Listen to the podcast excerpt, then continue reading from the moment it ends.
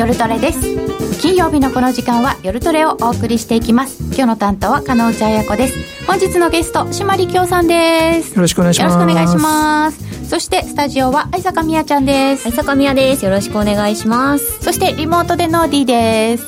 ノーディーです。よろしくお願いします。よろしくお願いいたします。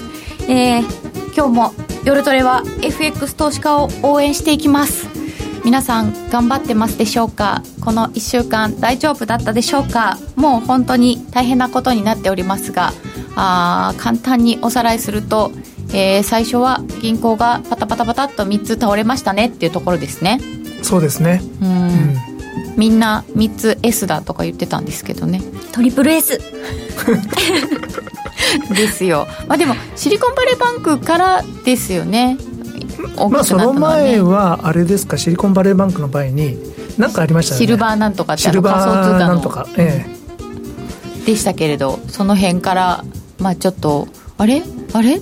でもその前もパウエルさんが何か言ってあれ？とかその前の前は雇用統計であれ？とか、うん、なんかしょっちゅう一喜一憂というか。ちょっと腑に落ちないことが多かったですよね。多かったですよね、えー、だって利上げの予想だってすごい変わりましたよコロコロ、うん、うん、で2年債とかの動きがすごかったじゃないですか、うん、あれ相当な損失出てますよ。やっぱそうですよね、えあのやっぱりあそこのショートポジション、うん、ヘッジファンドすごい持ってたと思うんですね。でも5%が3.8になったんですよ。そうですよね、え1年かかっても普通1%も動かないところをああの相当クビになったと思います。ああ、うん、あそれ来てたな。はいはい、えー、っていうことはですよ。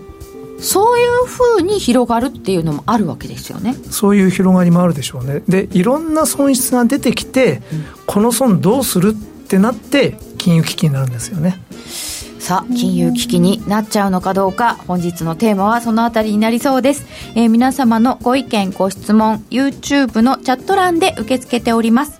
皆さんと一緒にトレード戦略を練りましょう。それでは今夜も夜トレ進めてまいりましょう。この番組は真面目に FX FX プライム by GMO の提供でお送りいたします。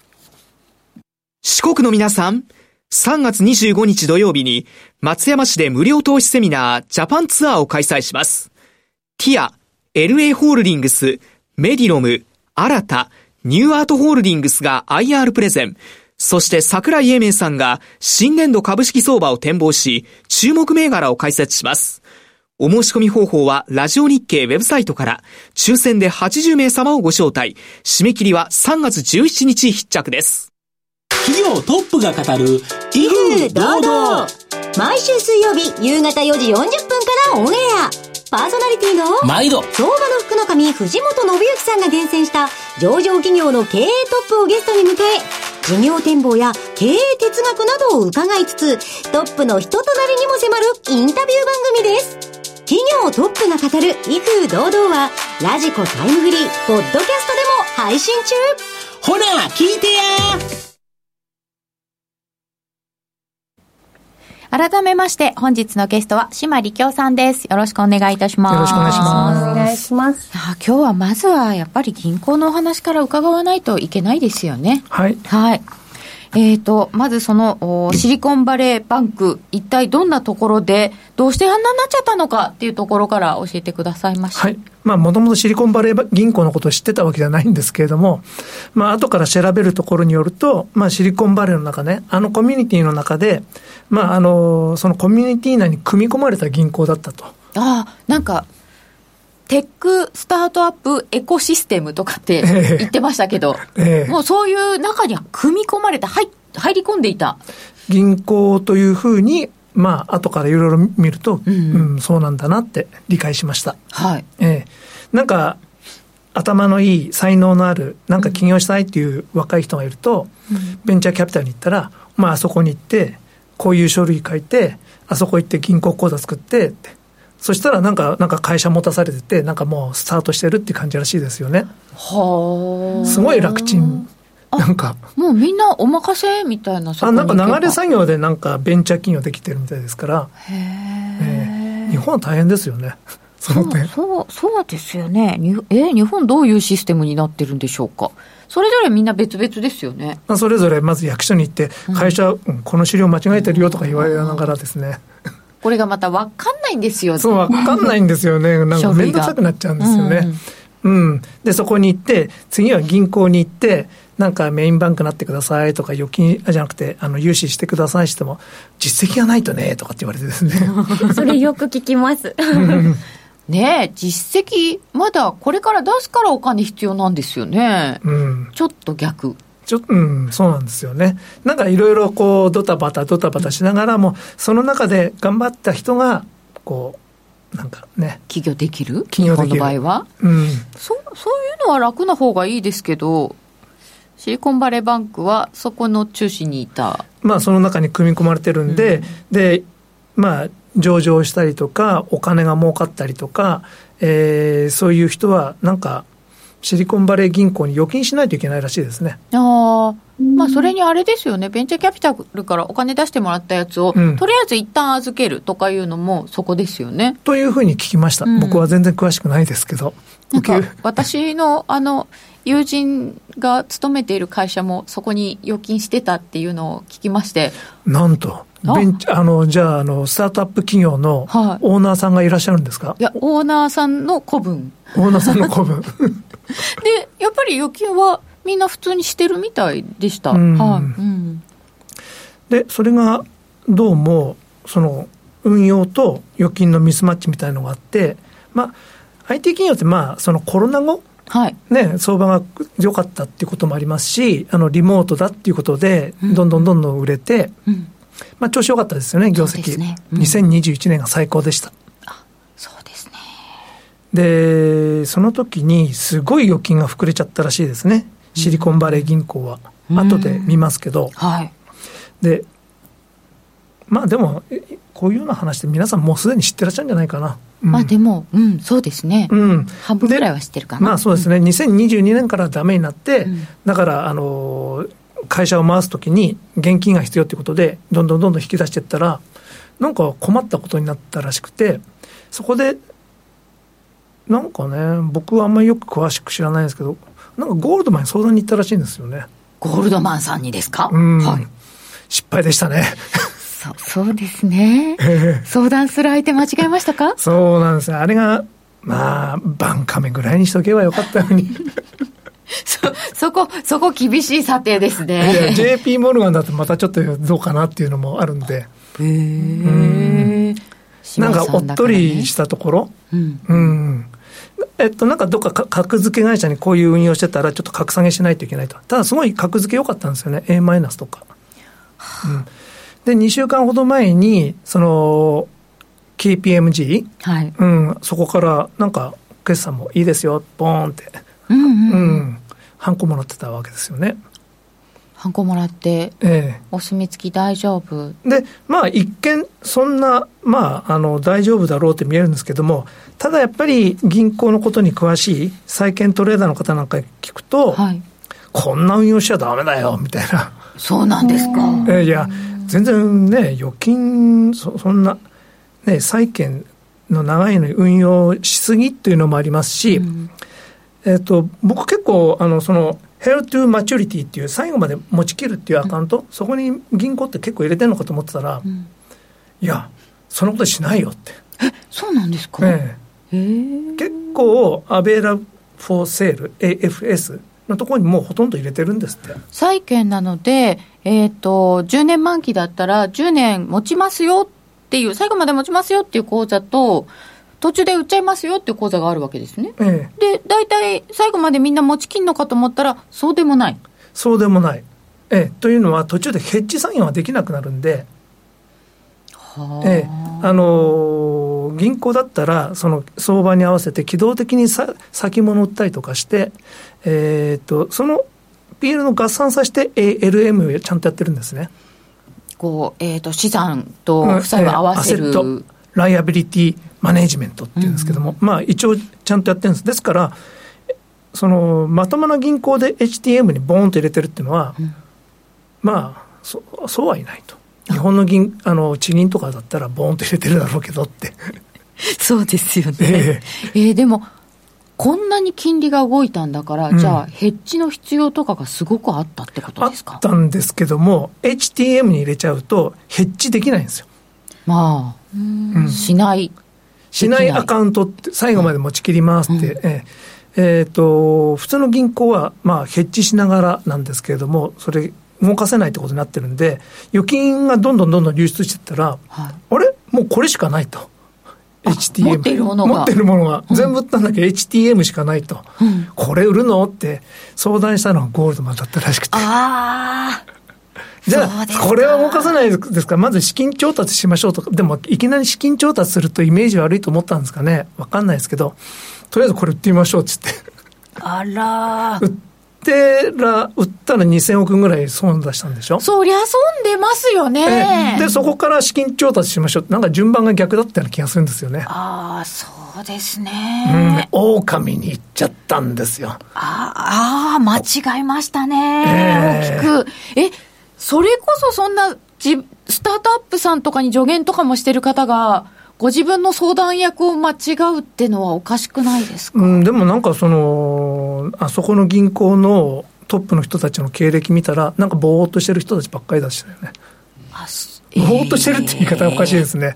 サンフランシスコ連銀かはいら来てましたよね。ぼーっとしてるってわけじゃないでしょうけれども。うんちょっと奥下さん系だったんですかね？うんですかね。あと、フレディ・マック？おうおううん、まあ、住宅そう公社。、えーモーゲージ系のところと、それと、リーマンからもいましたよね。まあ、それはいいんですが、はいえでも、持ってる資産が米国債なんで、世界一の安全資産なんですよね。うん。だから、それ持って潰れるっていうのは、本当はおかしいんですよ。そうですよ。ええそうですよ。世界に冠たるアメリカ国債をこれ以上のクオリティがないものを持ってて、はい。あれって、まあ、バンクランがあるとやっぱり銀行っていうのは脆弱だなっていうのもあるんですけれども、えっ、と、その、なんかね、あの、公募増資はい。やろうとしたときに、そのピーター・ティールとかが、これなんかやばいんじゃねとかつって、なんかメール回したって話になってますよね、いろいろ。でもベンチャーキャピタリストがそうやってこうメール回したらどうなるかっていうのは、賢い彼らだったら分かってると思うんですよ。分かってますよね。ええまあ取り付け騒ぎになっちゃう。でも本当に潰れるところまで行くとは思ってなかったか、それか僕はもしかしたら、あ、わざとやったのかなと。空売ってました？ね。いや、空売りしてないとは思うんですけど、あババレバレじゃないですか。逮捕されちゃいますんで。賢い人たちはそういうことしません。そのあの銀行の幹部の方々が株もなんか売り抜けてましたよね。あ、ちょっとね。ちょっとね。売り抜けっていうほどの金額ではないようにも見えますけども、ただ一般的には巨額の利益を得たみたいな、そういう金額 ?10 億ちょいぐらい10億ちょいぐらい、まあ一般人からすればやっぱりお主って感じこですね。お前って後ろから差したくなるような金額ですけども、あの辺の人たちにとってみれば、あちょっとあの、なんか家の修理になんかお金いるんだよねぐらいの金額なんじゃないですか。ちょっと売っといただけだよ。うん。え、何これ問題なの？それ SEC なの？えまあ、まあ、すいません。えっと、ということで、潰れるわけがない銀行が潰れてるので、僕、なんかわざとやってるのかなと思ったんですよね。多くの人も、うん、僕が話すような人は、みんなそういうイメージ。どっかおかしい。おかしいと。え？って。え、でもわざとやってるとしたら、何のためにやってるんですか？あパウエルに金利上げさせないため。へえ、なんか面白い金融。システム不安にして、金利はこれ以上上げられないっていう状況にしとけば、あのマーケット、ほら、あのナスダック上がって、一般の株、売られてるでしょ、ナスダック買いの、その他売り、そう、バリュー売りになるんですよ、グロース買いのバリュー買い、そそれがピーンとその瞬間来たんでしょうね、ピーター・ティールとかに。はい。うん、ここで？あこれであの業界助かると、こいつを潰せば。あ、だからやっぱり上がっててほしいのはビッグテックなんですね。ビッグテックが上がって、うん。あの辺が、いや、だってシリコンバレーの人たちですから。そうだ。ええ、いや、他はどうなってもいいんですよ。自分の業界さえ上がれば。そうでした。ええ、ですから、あの、その、テック業界を生かすには、金利はこれ以上上がったら死ぬんですよ。上げちゃダメなんですよ。ところがパウエルは、8日の日に0.5上げそうな勢いで喋ってたと。こいつはもう危険だと。スイッチ押さなきゃいかないだろうって。だから、僕はまだその可能性が十分あるんじゃないかなと思ってるんですよ。あの、うん。金融システム不安をわざと起こさせて、あの、金利が上がらないようにする。ナスダック堅調ですよ。これからまだ上がりますか？うわ怖いな、うんそんなまあ話があるかもしれない。まあ、と思ったんですが、SVB の回転はまだ見つからない？ん？ってかってなると、いややっぱりこれ本当に危機なのかな。わざとやってるんじゃなくて本当なのかな。そこがよくわからないところなんですよね。買っといたら儲かるはずの銀行なのに、うん。誰もまだ手をつけてない。わざとらしいからまだ、こう、急に飛びついたらまずいじゃないですか。最後、渋々、いや、もうしょうがないです。内側引き取りますみたいな。顔をして。そうそう、あの、歌舞伎プレイやらない。いやー、皆さんがそうおっしゃるなら、うんみたいな感じで。いや、いや、どうぞどうぞみたいな感じで、もうしょうがないっていうところで、じゃあうちが腹を切りますみたいな雰囲気で。ああ、そんなこともあるかもしれない。うん。でも、本当の危機なのかなわからない。そこは島さんも今迷ってい迷るところってですか？るんで、なんかあの、踏ん切りつかないところがあります。すいません。じゃああれでもどっちにしろ、その本当に危機だったとしても、そのちょっと面白い論だったとしても、ドル円とか、その、ドル的には下がり方向？あ、危機の話が出てる間は下がり方向ですよね。うん。まだどうなるかわからない、落ち着かないねって言ってる間は、ちょっとドルは買いにくい。買いにくいと思います。あの、やっぱり、久しぶりに見たリスクオフの円買いですね。そうですね。今回はリスクオフで円買うんだなって思いました。うん。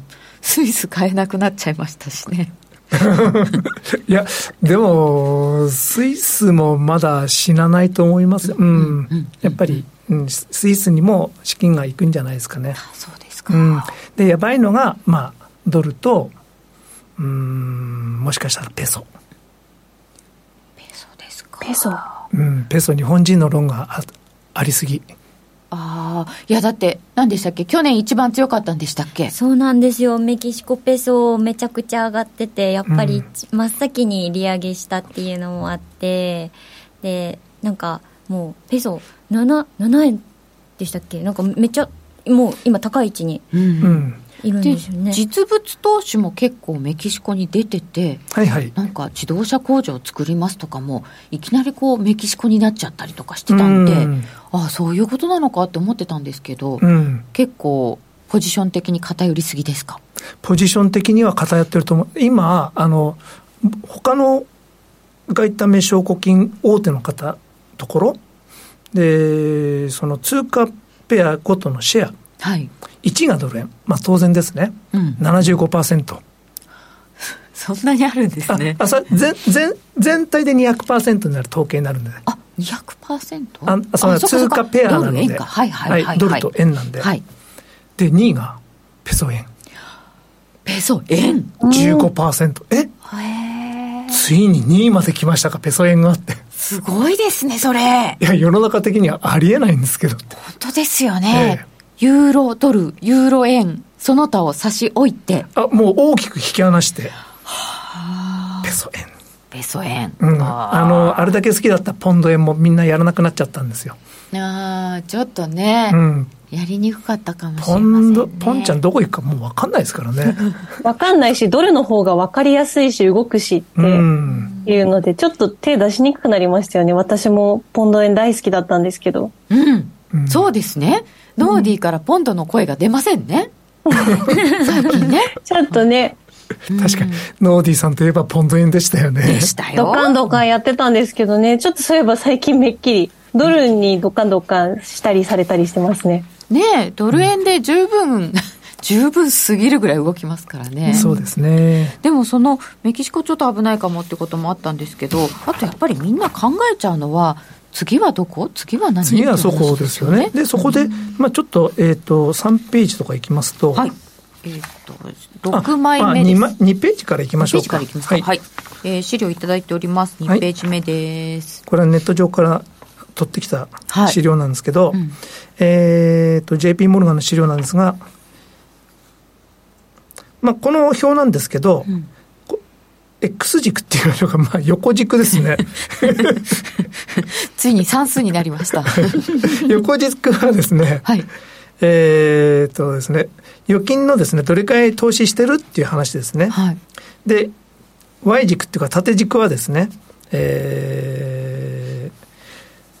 この預金者のうち個人がどの程度の割合かっていうところです。ああ、個人と法人？法人です。ですか？はいええで、個人の割合が多いと預金が安定している。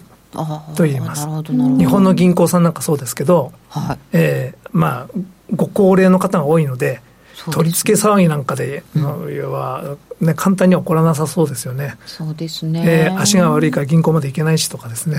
そうですね。ポチッと引き出すとかできないですしね。でですね、あの、この Y 軸がですね、低ければ低いほど預金者が安定してないってことですよね。ああ、そうでか、し下にある、右下のところに SIVB ってありますけど、はいこれがシリコンバレー銀行です。はい。で、その左隣 SV、SBNY ってあるのは、同じく一緒に行ってしまったシグネチャー銀行。ああ、やっぱりそういうところが下にいるわけですね。下にいるんですね。で、そのまた左に C ってあるんですけど、はい我らがシティなんですけど、おお。まあでもまあ、これはまあ大きいから大丈夫でしょはい。う。うん。ああ、でも個人は少ないんですね。あ、シティ個人少ないんです。そりゃそうですか。うん、まあ、成り立ちからして。やっぱり多いってなったら、まあ、まあ、ウェルズ・ファーゴとか、うんああいうところは個人多いと思います。まあ確かにこのシグネチャー銀行のずーっと上のところ、60、70%のところに WFC ってありますけど、これはウェルズ・ファーゴですね。その下の BAC さんはバンカメさんですね。ああ、まあ、銀行さんの性格にもよりますよね。正確にもよりますね。で、次危ないのはどれっていう時に見た時に、はい。この預金の割に投資してる割合が多い。右にいる銀行ですね。はい。みより右、より下が、あの、リスクがあると。ということで、今ちょっと話題になったファーストリパブリック銀行 FRC っていうところが、ここにいますね。それで売り叩かれている。うん。でもその隣に WAL ってあるんですけど、これなんだっけな。えっ、と、なんとか、まあ後で見ますけど、はいここもきっとお隣だったらそのうち行っちゃうのかなとかですね。ええまあそういうところも見てくださいって感じですかね。ああんまりあの、あの、なんていうんですか？えっ、と、風雪のルフにあならないようにはいしたいと思いますので、あそうですね市場で一応そういうふうに言われやすい環境にあると言っておきましょうか。うねはい。3ページ目いきます。で、これはあの、自己資本比率です。銀行さんの。はい。はい。で、ブルーが、まあ、自己資本比率なんですけども、あのー実現、まあ、まあ、含み損はい。を引いたらどうなるかっていうのが、このオレンジって言いましょうか、あの右側のえー茶色っぽい。ちょっと茶色いっぽいはい。グラフ、あの棒なんですけど、はい。まあ JPM なんかは、まあそれ引いても11%台ですし、まあ隣の C さんも、はい。そんなに落ちませんけども、その隣に SIVB さんが来てますけども、ははこれこれは青だけ見たらすっごい健全な銀す行ですよね。ごい健全なんですけど、その、含み損取ったら破綻してるっていう。とんでもないですね。ええねえ。ええあ、だから、その、債券とか、モーゲージとかいっぱい買って投資してて、すごい含み損になってましたよっていうことですね。そうです。でも含みなんですよね。含みなんですよ。大丈夫です。日銀も9兆ありますけど、全然問題ありません。言わないで、それは。問題ないです、全く。のはずなんですよね。はいな、本当ですね。これは極端すぎるなとね。ええ、で同じような、まあ、この含み損を入れてですねこのオレンジの棒が一番はい。低い銀行がダメなんですよね、ああ、そこそこありますよ。そこそこ、まあ、6%切ってくるところがそこそこありますよね、ええそういうところはちょっと警戒っていうところですかね、ああ。で次の4ページなんですが、はい。これは2019年から2022年にかけて、そのバランスシートが膨らんだところ、まあ、預金が膨らんだところですね。で、このシリコンバレー銀行は、預金が250%、2.5倍になった2.5倍になった。ええ。すんごい膨らんじゃったんですよね。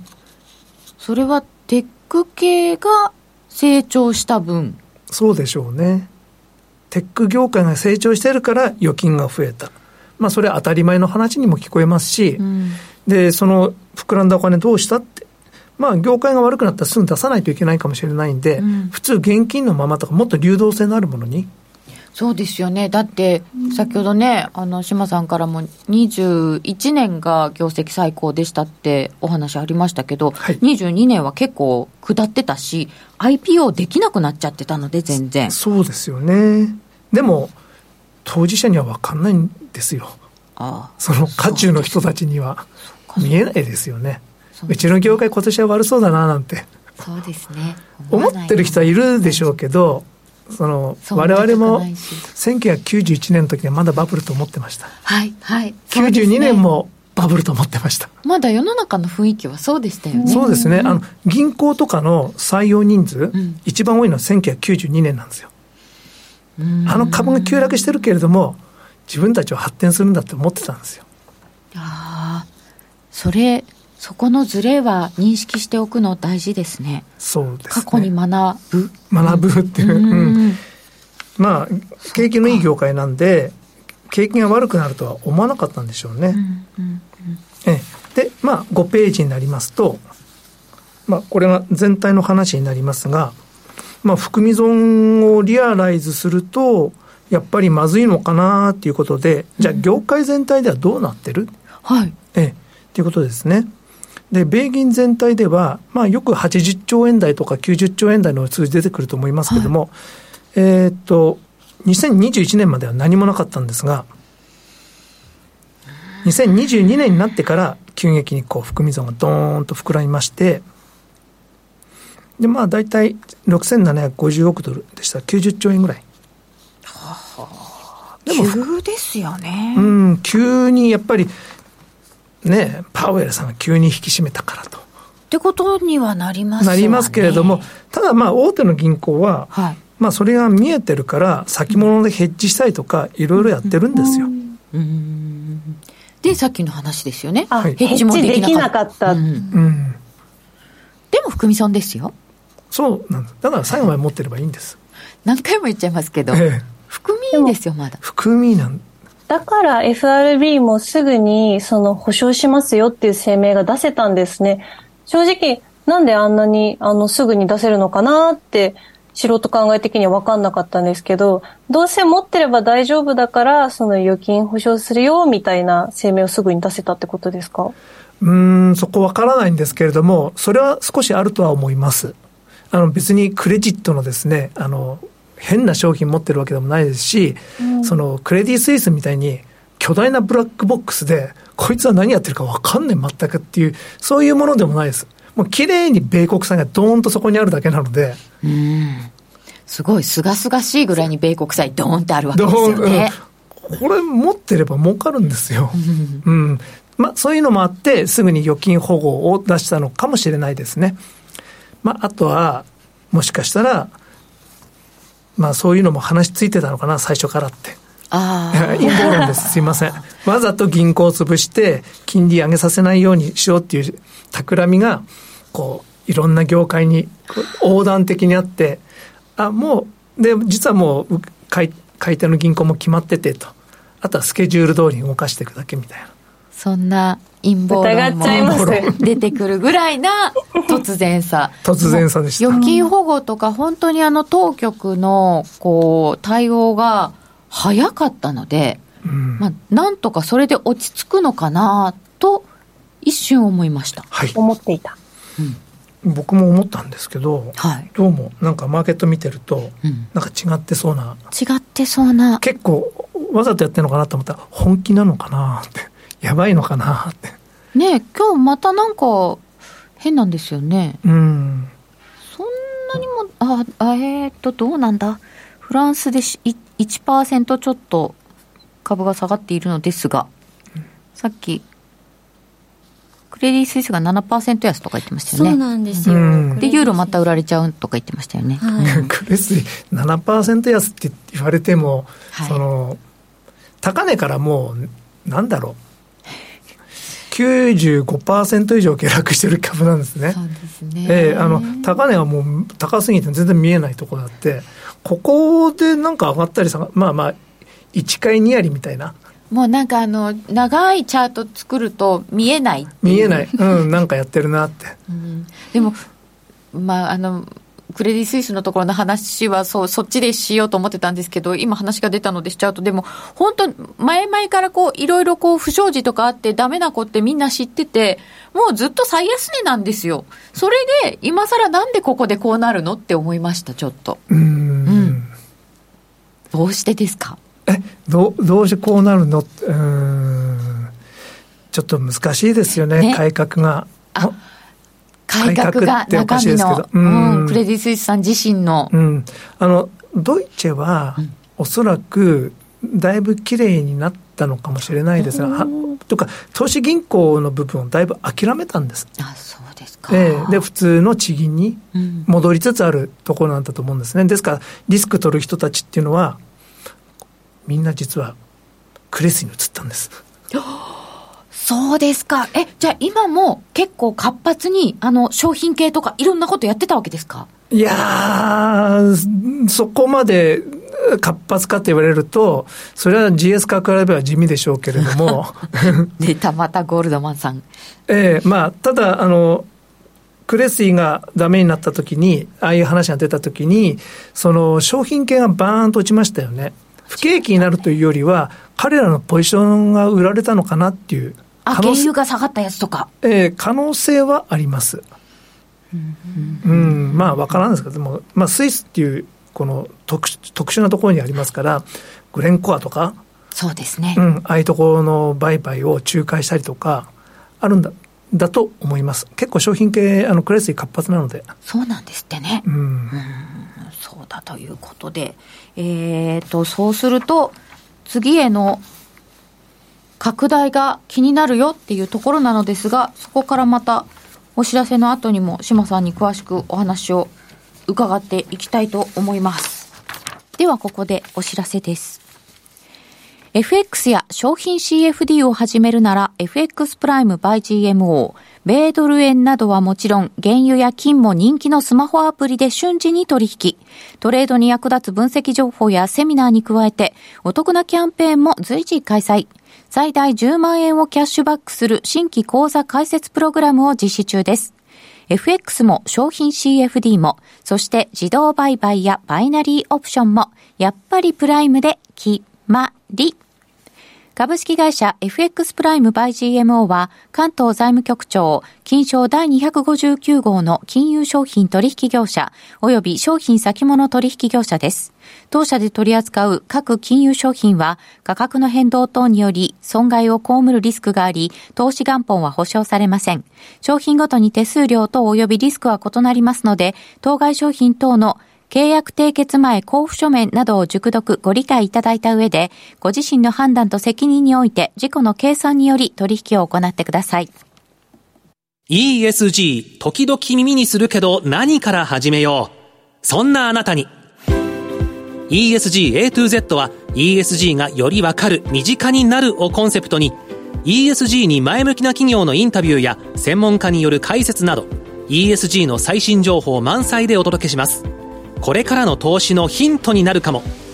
ラジオ日経第一で平日の月曜お昼12時から、ポッドキャストや YouTube 動画でも配信中です。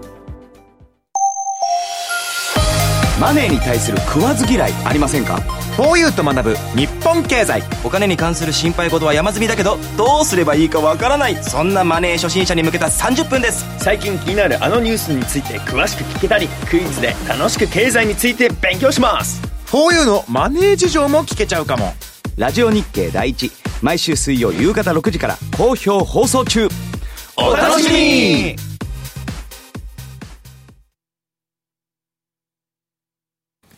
引き続き、島さんにお話を伺ってまいります。皆様からいただいているチャット。まあなんか中央銀行がやっぱり、はい。なんか異常な利上げをしてるって、まあコメントにもあるんですけど、うんなんかその影響があるから、やっぱり何も起きないっていうのはありえないよなってちょっと自分の中でも思いましたね、今年に入って。それがでも、うん。先ほど島さんおっしゃってましたけど、いつ来るかわかんないんですよね。いつ来るかわからないのであのリーマンショックの時ははい。確信ありました。結構あ、えっ、と、金融危機になるっていう。金融危機になるって、ううん。んそれはあのクレジットデスクっていうところがこうすごい勢いで儲けてたんですね、うん。うん、そその儲け方がすごかったんですよ、うん、その僕その当時僕がいた積極的にリスクを取る会社では、はい。うん、その儲けがそのデスクの儲け、はい。デスクっていうか会社全体であの債券部のを超えてはい。その1.6倍ぐらいまでだった。いやもともとなかったの。2003年とかには。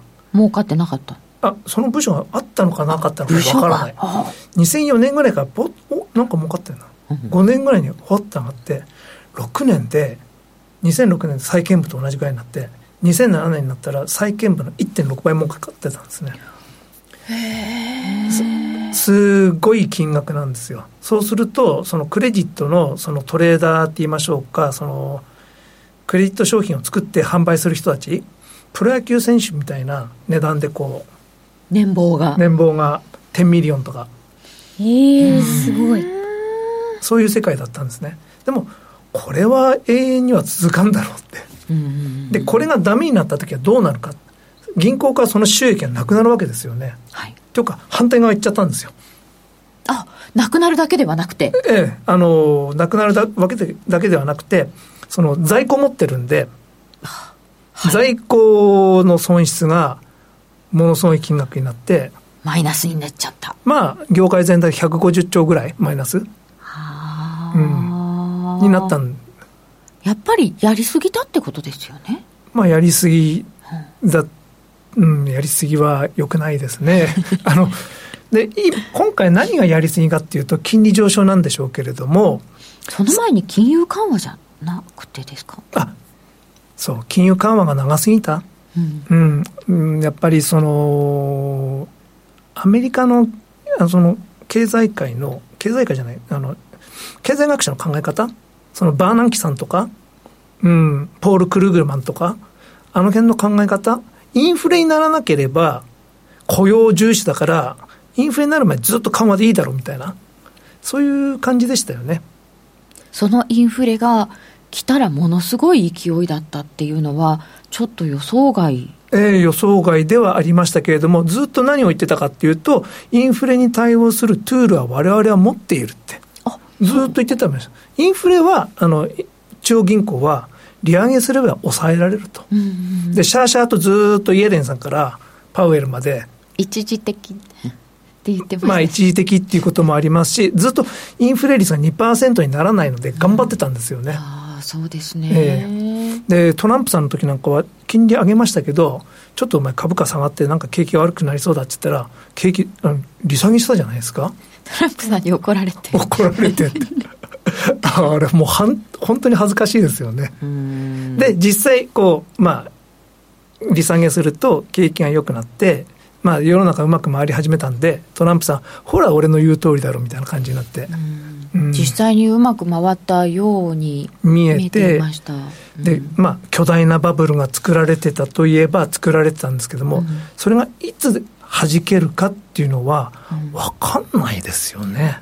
わかんないですよね。ええはじうん、バブルは潰れるっつって言いながらですね自分が潰れてったエコノミストいっぱい知ってますから、ああ、そうなっちゃうわけですよね。だって2013年の時から株価は上がりすぎだとは言ってですね、いろんな人がですね、こうブームになっては、あの、葬り去られっていう歴史ですよね。1万3000ドルぐらいで、これ以上上がるのはおかしいとかしてたら、ああ、そこで売ったら大変な騒ぎですね。うん、もう3万ドル楽に超えてますからね。そうですよね。うんそうですよ。過去そういう歴史なので、バブルは弾けるって言っても難しいんですよね。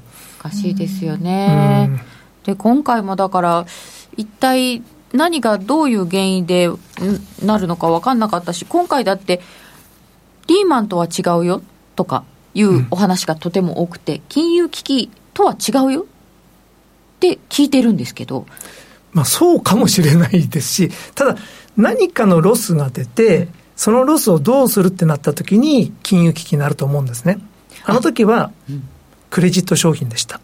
今は、債券の含み損と、株式のロングのロス。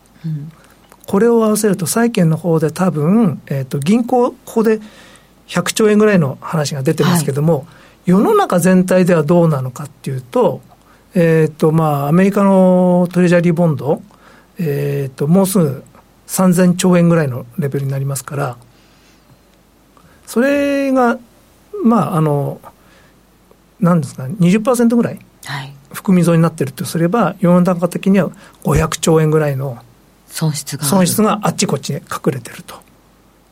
はは日本の銀行も含め。そうなんですよねええ日本の地銀とかがいっぱいお持ちの、ええただまあ、それはでも、す米国債なので、含み損ですよ含み損まなんです。で、それに加えて株の損。だうん株の損は、まあ、500から1000兆円ぐらいのレベルであるとは思います。あー1000兆円ぐらい。うんそうですかでもそれもまあ持ってれば上がったりすりますしね。まあそうですね、ええ別にこう、売らなくちゃいけないっていう状況に今、まだ至ってないかもしれない。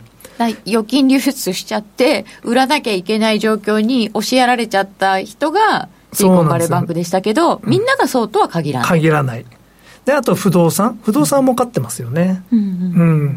でもこれも金利で、これから先、ちょっともしかしたら転がってくるかもしれないです転ね。がってくるあ少し値段は下がってりつつあります。できてますよねでもまあ急激に上がって、ちょ、うんちょ、ちょっと下がってるだけなんで、まだ水準は全然まだ、うん、業界としては全然好景気なんだと思いますけども、とやっぱりヘッジファンドとかがその損をどうするか？うん、あの、強制的に、その、なんていうんですかね、あの、お金を捻出しないといけなくなった人たちが出てくるとき、これが危機の始まりなんじゃないですかね。で、そその、強制売買が出てくると、強制決済が出てくると、次の強制決済が出てきて、連鎖をして連鎖して、バブルが崩壊して、うんっていうことになるんだと思います。だから預金引き出したのと同じでファンド解約とかがわーって出るとうん。危ないんですかね、そうですね。うん。あと、まあ、中国の不動産とか、そういうのもいろいろ、世の中的に全部合わさって何か起こるんでしょうけども、じゃあ今かって言われたら、わからない自信がない。全く。中国の不動産。今日中国が預金準備率引き下げてましたね。引き下げてましたね。へえって思いましたけど。ということで次はっていうタイトルがついてるんですけどはい。これ島さんあ何です、か？これ、風雪のルフになりますか？ら、次行きましょう。そうなっちゃうのか、ええ。はい。はい。で、7ページ。ただ、ちょっと気になるのが、はい。これから銀行がなったので、検査始まるんですよ、きっと。はい。で、リーマンショック後に、あの、銀行規制、厳しいのやったのに、はいどうしてまた銀行が潰れたのかと。そうですよねずいぶんいろいろ厳しくしたはずですよ、ええですから、なんか見直しが必要なんじゃないのと。まあ、つまり、銀行がもよりギューッとなるわけですよね。規制を規制強化もっと厳しくするうん、という方向になると思います。で、同時に検査も入るので、そうすると、アメリカの銀行は融資できなくなりますよね。ああ貸ししぶり貸ししぶり。それで景気後退が始まるかもしれない。ああ銀行がお金貸さないとお金回らないからちょっと景気は悪化しますよね悪化すると思います。うんえーこの検査で。そうですよねえこれ5月1日までに公表なんですね、ーえってことーまあは1ヶ月。3月の FOMC はもちろんしえーっと5月の FOMC の前？前ですね。そうですね、うん。そうですね。ああそうだ5月は3日に FOMC だからけどそこで、はい。えーと、自己資本比率をもっと上げましょうとかっていうことになると、はい。ローンを減らさないといけなくなっちゃいます。うーん。いや、銀行によってはですね。そうするとそこでやっぱり銀行ちょっと姿勢変わりますね。変わってくると思います。でそれが欧州、はい、欧州も、まあ、あのクレイシーがどうなったらどうなるって今やってると思いますし、はい。えっと、アメリカがああなってるか自分たちもねちゃんと見た方がいいんじゃないかとなりますし、日本も今日三者会合やりましたよね。なんで今頃やるんだかよくわかんないですなんかちょっと相場が反応してました。ああそうですかドル円がちょっと下がってました。その時に。4年ぶり立ち入り検査もするって言ってましたね。うん、多分金融機関への検査をやるんだと思うんですね、日本も。うん。だから、例えば、家を買うとか、はい。住宅のローンとか、そういうのを、あのー早くやった方がいいかもしれないですよ。ちょっと審査厳しくなるかもしれない。審査が厳しくなる可能性あります。ははええヨーロッパの銀行はそれこそドイツェさんとかいろいろいますよね。ドイツはもうあんまり問題じゃないと思うんですけど、今、パリバーとか、あの一番株価下がるのはソシエテ・ジェネラルなので、ほそこじゃないですかね、クレスイの次はソシエテ・ジェネラル。そうなんですか。えへええ、株価見てるとですね、まあよくわからないですけど、本当のところは、僕はいい銀行だと思いますよ。株価は下がってるっていう株価は下がってる。はいでそうするとどんな影響が出てくるかっていうことです。そうでやっぱり安全を求めてくると、人は安全なところへ安全なところにっていうんで、やっぱり銀行業務っていうのは、すごいなんか、厳しい業務ですから、うん。やっぱり下位の銀行が上位の銀行に行きますよね、資金が。どうしても。そうですね、うん。ね。下位銀行はやっぱり、ちょっとこれから先厳しくなると思います。株価的にも、経営的にも。で、金融は引き締まってくるんで、本当のリアルな金あの金融は引き締まるんですよね。このローンが出てここなくなるので、そうすると景気後退すると、アメリカの金利は上がらなくなって、こう金利上げなくても金融は引き締まっちゃうわけですもんね。もう上げる必要ないですよね。うん、あの、量が引き締まるんですよね。で、今までその、ぎ中央銀行のバランスシートとか、なんか言ってましたけど、あれ全部、はっきり言えばおとぎ話みたいなもので、うん、あの理論的にはあんまり関係ないですよ。うん、関係あると思ってるプレイヤーがマーケットで売買するから効くんであって、例えば日本のバランスシートなんて、別に黒田さんが、な膨大な数に分けましたけど、それで銀行のローンが増えたわけでもなんでもないですよね。そうですね私のところまでお金は回ってこないですしうんね本当です。もういや世の中に出回るお金の量ですよねそうですよね。うん。あれ、あれはもう、なあの、空想の世界。まあ、どうでもいい世界、はっきり言えば。9兆ドルとか言われてもうん、まあ、9兆ドルって別に大した金額じゃないですし、あの、FRB のバランスシートですね。大した金額。だって、日本は GDP の百何十パーセントと思ってますから、でそれそれはまあ幻であって今回もし銀行がギュッてなっちゃってあロローンももうあのローン下ろしませんとか言われちゃった方が厳しい。でも、まあ、岸田政権は、まあ、頑張ってローン出せって言うんだと思うんですけどね。日本はね日本は。ええでもアメリカはもしかすると保身に走るんで、もう、やらなくなってくると思います。銀行が銀行が。で、お金は、そう、だから金利が上がらないと思ってるか、ナスダックが上がって、金が上がって、もっと上がってるのは仮想通貨ですよね。これが一番わからなかったんですよ。なぜ仮想通貨上がる？仮想通貨関連の銀行からですよ破綻始まったの。うん、だから、みんなで、実は示し合わせてやってたと。お祭りだ、スイッチが入った。もう金利上がらないぞって。金融相場ですよね。ええええもう金利上がらないんだよ。仮想通貨があるんですよ。お祭りだって。ひかな？わかんないですよ。という考え方も考え方もあります。でここそうすると円高ですか？まあ、そうなってくると円高になりますよね。アメリカの金利上がらないんで。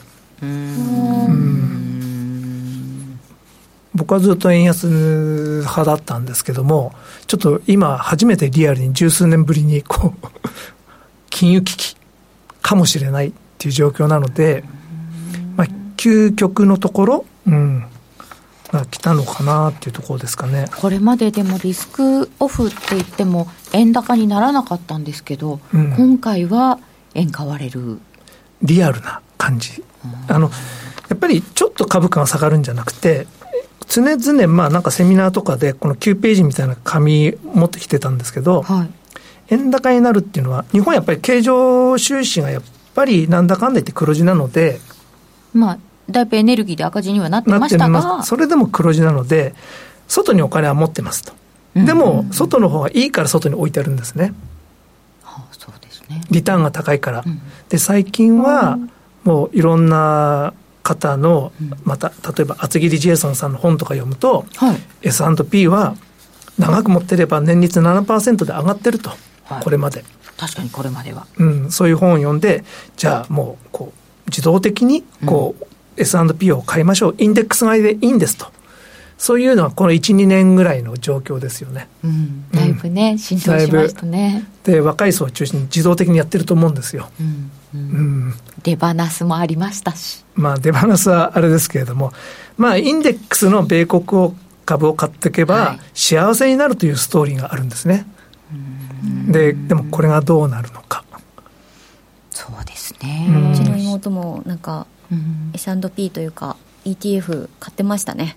あそうですか、はまあアメリカですからね。長く持ってればうん。うん儲かるだろうって結構多分高値を掴んでこう積み立てて積み立ててって頑張ってますね、うん。うん。若い人の積み立てはでもまだね。うん。そうなんですけど、でも、それはアメリカだから年率2パ7%で回ってたんであって、日本で同じことやってたら、はい大変なことになってました。そうですねええまあ、すいません。ででこれが次が、大規模災害とかあれば？まあ、円高になるには、米国株が急落したりするときっていうことで出してるんですけども、今やっぱりアメリカにお金を置いとくのは不安だと。うんうん。えーっと、銀行も危ないと。うん25万ドルしか保証されな、まあ全額保証って言ってますけど、今回ねえーでも FDIC には12、3兆円ぐらいしかないんですよ。あお金はそんなにないそんなにないんですいつまでやれるかわからないわかんない。あの、口で言ってるだけなんで、うん最終的にはまあ、税金で保証しますって言っても、え、なんか預金者の税金で預金者の預金を保証するって言っても、な俺の金じゃないかっていう。意味の不、意味不明な話になるんですよね。回ってるだけみたいうな、ん。そうすると、日本のような愚鈍なビジネスをしてるところが真面目でいいだろうっていうことで、あお金が戻ってくる可能性あると思います。GPIF のヘッジとか始めたらもう大変なことになるでしょうけども、うんそれはややらないと思うんですけどね。けれども、あの、2022年っていうのは資産運用にとっては大変な年だったんです。うん債券も下がって、で、株も下がったと。うん普通、大損してるんですね。うん。スイス中銀とか、すごかったですよね。20兆円ぐらい損してしてましたよね。資産運用で。あそこ百何十兆と運用してるんで、20%ロスって言っても20兆円のロスなんです。いやーすごいサイズ感でも GPIF はプラスだったんですよ。うん株が下がってて、はい米国債も下がってるのになぜプラス？円安だったから。ああ助かりましたね助かりました。円安ありがとう。黒田さんありがとう。でも黒田さんはもういない。そうですねで、ここで一気に円高になったら、あの、すごい勢いでこの GPIF 損が出るんですね。だからといって自分でヘッジもできないですし、そうですね加藤さんはね、でもどうするんだろう。日銀もどうするんでしょう。ん。うというのも気になるところですが島さん時間があんまりなくなってしまったので。すいません。じゃあ最後のやつ。最後のやつ。はい。2021年っていうのは、はい。重要な年になるなと、かねがね思っておりまして、はい。過去のボトムからフィボナッチ年数を取ると、フィボナッチ係数の年数を取ると、2021年になるんです。あのえー。リーマンショックのボトムは2008年、それに13年経つと2021。うんそれから IT バブル、2001年にボ、あ、に2000、2000年にボトム、はい。21年経つと2021年。うんうんうん1987年はブラックマンデー、34年を経つと2021年になると。あらまあ綺麗に。で、スプートニックショックの時、1966年。55年を足すと2021年になると。でそれ1929年強強行の後ボトムつけたのは32年なんですね。そこに89年経つと2021年になる。そのもっと前1877年はもう何が起こったかよくわからないけれどもなんかぴったりくるぞって。この安値のところ。リンカーンとかいたんだっけみたいな話ですけど。全然わかんないですけど。えー、2021年えっ、ー、と去年一昨年？で一昨年にナスダックとかいろんな株高値つけましたよ。そういうことですか。ボトムからフィボナッチ係数を年数を取ると高値になった。これは何か暗示してるのかもしれない。究極のトップだったのか。ああ21年がもう天井だったってことですか？わ、うん、からない。でもその時はそう思わなかったですよ僕もまあこうこういうチャート書きながらもええー、そういうことないだろうとかって。でもこれからだんだん不景気になってうん。例えば戦争とか。なんかねそういうスケジュール感が始まってますよね怖いですよね。怖いですよね。ねですから僕は会見論者だったんですけど、はい、憲法9条維持しよう。はあってなりましたか？ええー、そうか。いや、戦場に行くことになりそうなんで。本当に、本当に平和だけはなんとか守ってほしいなと思いますけれども、うん、あの、心の平和も、国の平和も、お金の平和も、ぜひなんとかなってほしいところではありますが、えっ、ー、と、目先のところで FOMC はどうなるのかな？みたいなお話は、ちょっとこの後延長戦でっていう感じになりますかね。えっ、ー、と、現在、えっ、ー、と、ナスダック100が1万2700割ぐらいのところだから、そんなに動いてないかなっていうところですか ?10 年が3.47、ちょっと下がってる。恐怖指数がまたちょっと上がったりしている。といっても、今まですっごい低かった恐怖指数とかが、わって上がったりはしてるけど、まだ30タッチぐらいまでじゃないですか。うん。これはそんなにまだみんな大変だって思ってない？うん。ダウ落ちてますけど、はい、ナスダックは落ちてません。そうかそうかそこがやっぱり救いになるのかもしれません、ね、金利が下がればそんなに株は落ちないのかもしれないですね、うん、そうですね、うん、なんか局地的なこう楽観と悲観が出てきそうな気もしますね。